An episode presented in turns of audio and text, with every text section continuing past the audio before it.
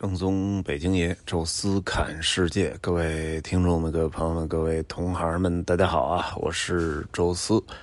呃，我们的老上海 City Walk 终于来到了最后一天啊！之前跟大家提到过啊，就是由于参观博物馆啊，所以我们的时间有对调，哎，等于把周一啊，本来应该是参观这个十里洋场，哎，外滩呢留到最后一天，哎，我们。调整了一下，其实呢，这个我们的 A 段调整啊，其实本不应该跟 B 段有什么关系，因为 B 段也不涉及到周一嘛。哎，但是呢，有两位是上海本地的这个朋友，他们呢好像是周末没空，哎，平时有空啊，所以跟我商量了一下呢，希望就是能在 A 段参加一天的团，然后 B 段参加三天的团。所以当时我一看，哎，这就出问题了。就是说，人家参加第一天是这十里洋场，如果说你 B 段不调整顺序的话，那么第三天又变成十里洋场了，这就不太合适了。哎，好在就是说，除了他们两位之外啊，其他的就在 B 段好像也没有什么太多的其他的调整和需求。哎，哪天看什么都无所谓。所以呢，就我们顺手就把 B 段也调整成了。哎，这个先走外滩，后去十里洋场。后来发现呢，这样好像也挺合适的啊。怎么说呢？就是因为这个这个最后看俩博物馆啊，作为整体的一个收尾，我觉得还是挺合适的。呃，今天的这个讲的这一期呢，实际上说是十里洋场啊，我们就用。一期的时间跟大家简简略来说了，为什么今天简单了一点呢？因为一个是我觉得就是前面其实提到了很多我那天讲解的内容，哎，比如说像和平饭店，其实是我们留到了十里洋场这一天做的详细的解说，哎，沙逊家族怎么回事哎，然后在这儿怎么建的这个。沙逊大厦，然后这个和平饭店大大概是一个什么历史？最早的华贸饭店，到后来的这个和平饭店，它的房间怎么布置？九国套房，然后沙逊套房什么的，然后和平饭店南楼啊，因为我们集合的点就在和平饭店嘛，所以就。先讲这两栋建筑，万国禁烟的这个大会在这儿开的啊，然后同时，哎，这栋楼还是这个就是斯沃琪艺术中心啊，斯沃琪大概怎么回事其实是确实拿了挺长一段时间在这儿讲的。但是呢，一个是昨天啊讲这个外滩的时候，其实这两栋楼也说过。同时呢，再往前倒啊，就是咱们说到，呃，家族啊、洋行啊、老上海盘踞这些势力的时候，也特别把和平饭店、沙逊家族拿出来来说。所以我们这个十里洋场最开始的，哎，这一块实际上就我们就不聊了。啊，我们实际上这一天呢，从这儿开始啊，就是沿着南京路往里走。哎，据咱们上海人说啊，就是南京东路的这一段实际上是新修的啊，因为之前确实没有啊修的这么敞亮啊，这么平整，这个整个的道路都是重新做的，然后彻底打通了从人民广场哎到这个上海外滩的这条黄金道路。所以我们在走的时候，给我的一个特别大的感觉就是人特别的多，这种人多。是远远超过其他城市的那些所谓的什么城市中央购物步行街的，远远超过。北京大家知道有王府井啊，这咱们号称叫金街，而且王府井那位置也是，呃，得天独厚。哎，旁边没多远就是天安门广场、故宫。哎，从故宫的东华门出来，走俩路口就能到王府井。而且王府井这块盘踞着一堆的北京最重要的大商场，什么东方新天地啊，什么最早的王府井的百货大楼啊，什么新东安市场啊，现在还有新开的什么王府中环，以及有一堆的高档酒店。华尔道夫、王府饭店、什么君悦哈，这个这个文华东方、天伦王朝，全在那附近。这按理说王府井应该是非常火爆的吧？结果就是最近两年我去王府井，我觉得人也多，但是真的跟曾经的那个。就是哎呀，彩旗飘扬的，就各种旅游团，再加上本地人也去购物，完全不一样。因为什么呢？现在这个游客对于这种中央购物步行街的这个热情已经减到非常低了。因为现在各个城市都有这种所谓的步行街，呃，虽然王府井有名啊，虽然中间还有什么百货大楼啊什么，但是其实对于那些赶时间的游客来讲，来不来王府井真的无所谓。还有呢，就是北京本地人不逛，这个特别可怕。你说本地人谁没事还逛王井呢？那这停车呀，齁老贵的，而且这个堵车堵太厉害了。随着这种大型商场，像什么万达广场啊，什么这些，都往外开始建这个分店啊，所以就整个的北京，就是生活在四环、五环甚至以外的人，都可以在。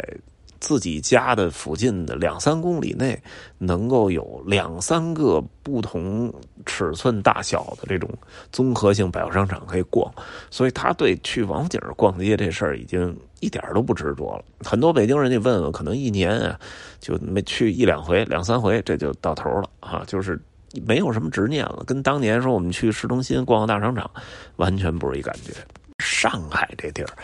哎呀，首先我觉得可能也也确实是，呃，在很多的外地游客眼里啊，上海可能也就是南京路加外滩，到这儿来拍张照，哎，所以南京路跟外滩要连着，所以必然就是游客就多。还有一个确实的问题就是，我看到的有大量的上海人也在这个南京路上逛，这个才是最重要的，就是当。一条购物街已经完全没有本地人的时候，外地人其实逛的也一点感觉都没有，好像仿佛这些大商场、这些餐厅全是给我们外地人开的，而而经常大家会有一个感受啊，就是那种，就是你你你你你别去那儿，那儿都是给外地游客蒙外地游客的，那这地儿就完了，这口碑就崩塌了。所以就连本地人都在逛的地方，一定大家就觉得。更有意思。那在南京路上，发现了大量的上海本地人啊，所以我觉得这也是他那地儿人多啊，多到就是有的时候走路的时候都得侧一下肩膀啊，那种摩肩接踵啊，这这感觉确实挺有意思，好久没感受到了。然后呢，我们当天的第一站，实际上真正的目标是奔着那个工部局的，哎，那个圆形的小广场，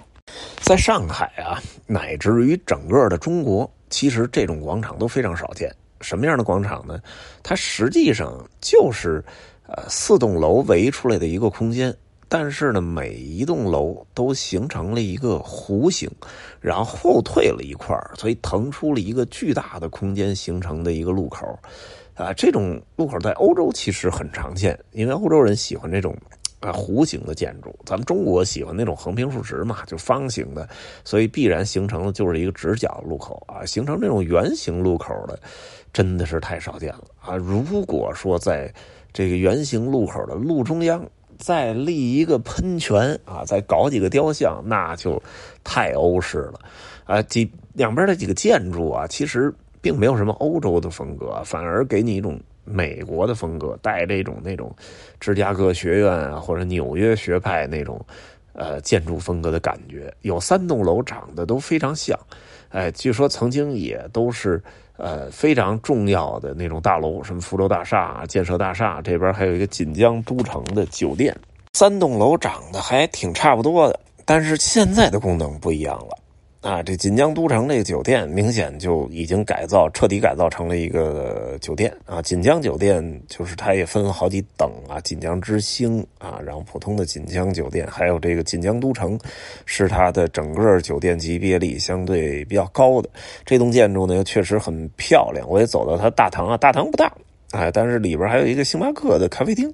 哎，然后整个那个，我觉得，哎，如果住到这儿的话，哎，闹中取静，然后，哎，房间也确实有历史，哎，感觉也挺好的。去外滩呢，去南京路其实也不太远。然后它对面福州大厦就惨了，那个明摆的就是还应该是有很多的普通的住户在里边啊，所以感觉上就是拥挤，然后设备老旧，应该都是有问题的哈。然后那边的建设大厦呢，看起来就像是。哎，一个公司办公楼一样，呃，感觉上要比福州大厦要干净的多哈。呃，当然啊，这个建设大厦确实最早也是宋子文的产业啊，本身呢，他他那时候脱离了国民政府的财财政部，哎，然后自己开始组建自己的公司啊，就在这个地方建了这么一个建设大厦，开了这么一个公司啊，后来也是带着这个公司资产呀去了美国。跟这三栋大厦完全不一样的是，一栋矮楼。哎，这栋矮楼呢，实际上是公共租界的工部局。啊，咱们跟大家聊租界的时候提到过啊，说，呃，公共租界叫工部局，哎，法租界呢叫工董局。哎，这个呢实际上是，呃，整个租界的最高的核心权力机构。工董局呢。啊，怎么说呢？因为毕竟是一个国家的租界区嘛，所以他还是要向法国政府啊，就是当时的法国政府去汇报的啊，是要向上报告的。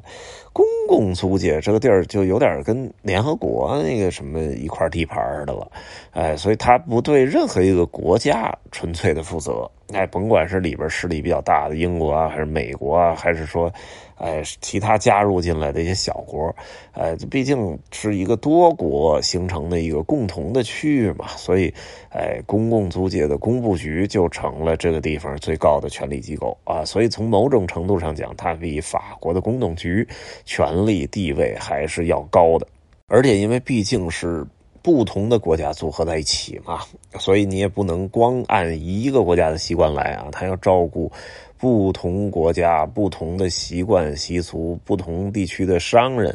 啊，所以这里边颁布出来的政令啊，也相对的更均衡啊，稍微的公平一点呃，而且这块离外滩啊、什么南京路啊，就是这个十里洋场，其实都不远。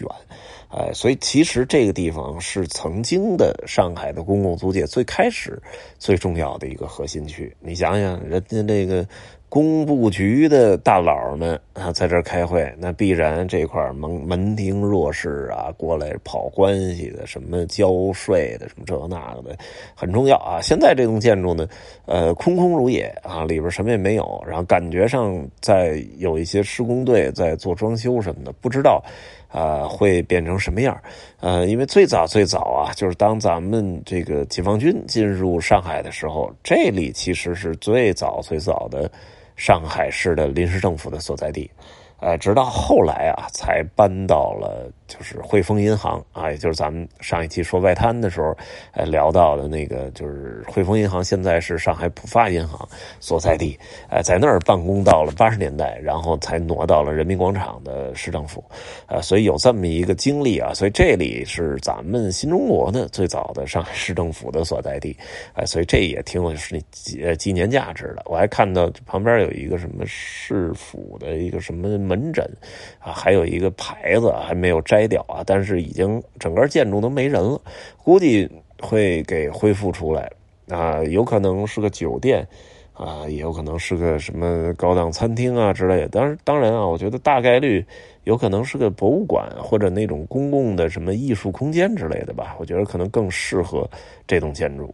然后从这个广场。向北边走，就是往南京路那方向走呢。刚走一个路口啊，边上也有一栋建筑，那栋建筑看起来也挺好看的，而且上面呢布满了很多的绿植。那个呢是华东建筑设计院吧？哎，反正就是整个上海的最重要的一个建筑设计工程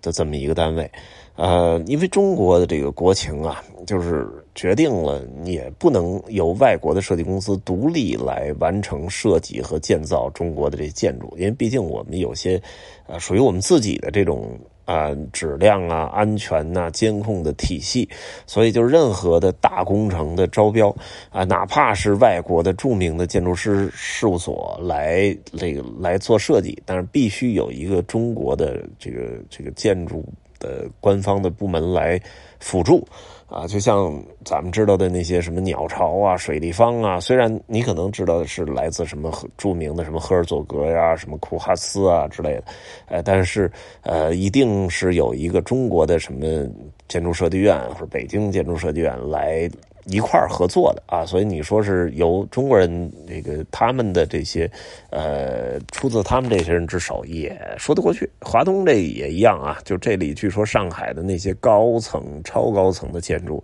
都有这个单位的身影啊，也算是整个上海地区吧，就是做建筑类的最有经验，也是地位江湖地位最高的这么一个公司。然后再往前走就是里河洋行了，那就不多说了。然后回到南京路呢是时候呢，实际上就是两边啊有很多那种老的店铺。呃，我还看过一个视频呢，就是说，呃，原来修缮原来那个老房的时候，发现原来老的店铺的那个呃招牌。还都被发现了，因为原来是刻在石头上的，所以即使那颜色没了，那字儿还能依稀能看得清楚，而且还有很多英文啊，什么什么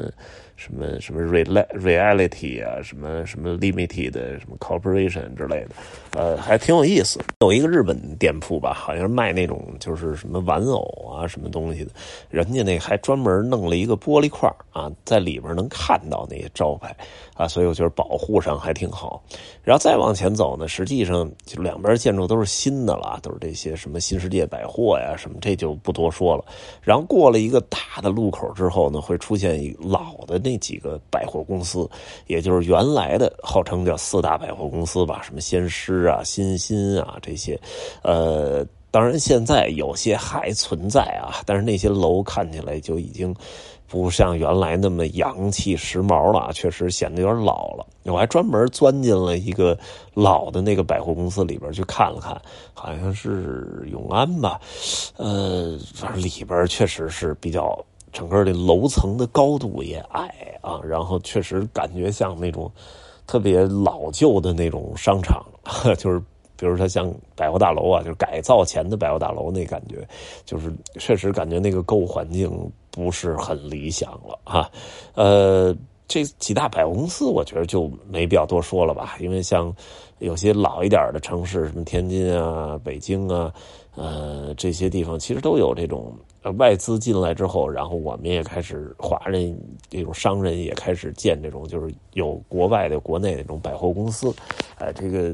赶了一时髦啊，也确实是形成了一个商业中心。然后这十里洋场呢，实际上不单是购物啊，娱乐也特别重要。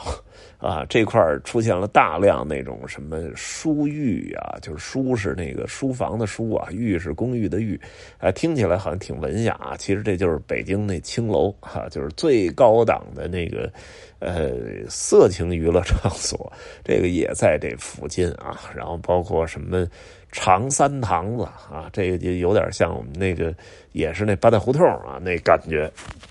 再加上到这个上海。历史博物馆斜对面，原来这个仙乐斯大厦，原来就是著名的仙乐斯歌舞厅啊。这跟那百乐门啊，其实并驾齐驱的，也是整个老上海最著名的那种夜总会哈。这也是在这附近，所以这十里洋场真是吃的、喝的、玩的、乐的啊，说啥都有。而且呢，这个住店这些著名的酒店，其实也都。挺厉害的，比如说像这个他对面那国际饭店啊，讲吴达克那一期的时候聊到过，这曾经是远东第一高楼。然后他旁边那个金门大饭店，其实也是前后脚建的，带有一种意大利风格的那个老的那种房子。我也是在这个一开始去上海选酒店的时候，一度选择想想住这家酒店啊，然后包括扬子饭店啊，离着其实也不远。哎，之所以有这么多的酒店，这么多的娱乐场所围着这个区域发展，呃，确切的说是围着人民广场、人民公园那个方向发展，最重要的原因就是因为它是曾经是跑马场。哎，这个呢，我觉得可以留待下一期吧，跟大家来说说，结合着上海的历史博物馆啊，咱们来说说曾经老上海的。跑马的文化啊，那么这一期呢就跟大家 聊到这儿吧，也说了快二十分钟了，呃，咱们下期啊再跟大家继续聊。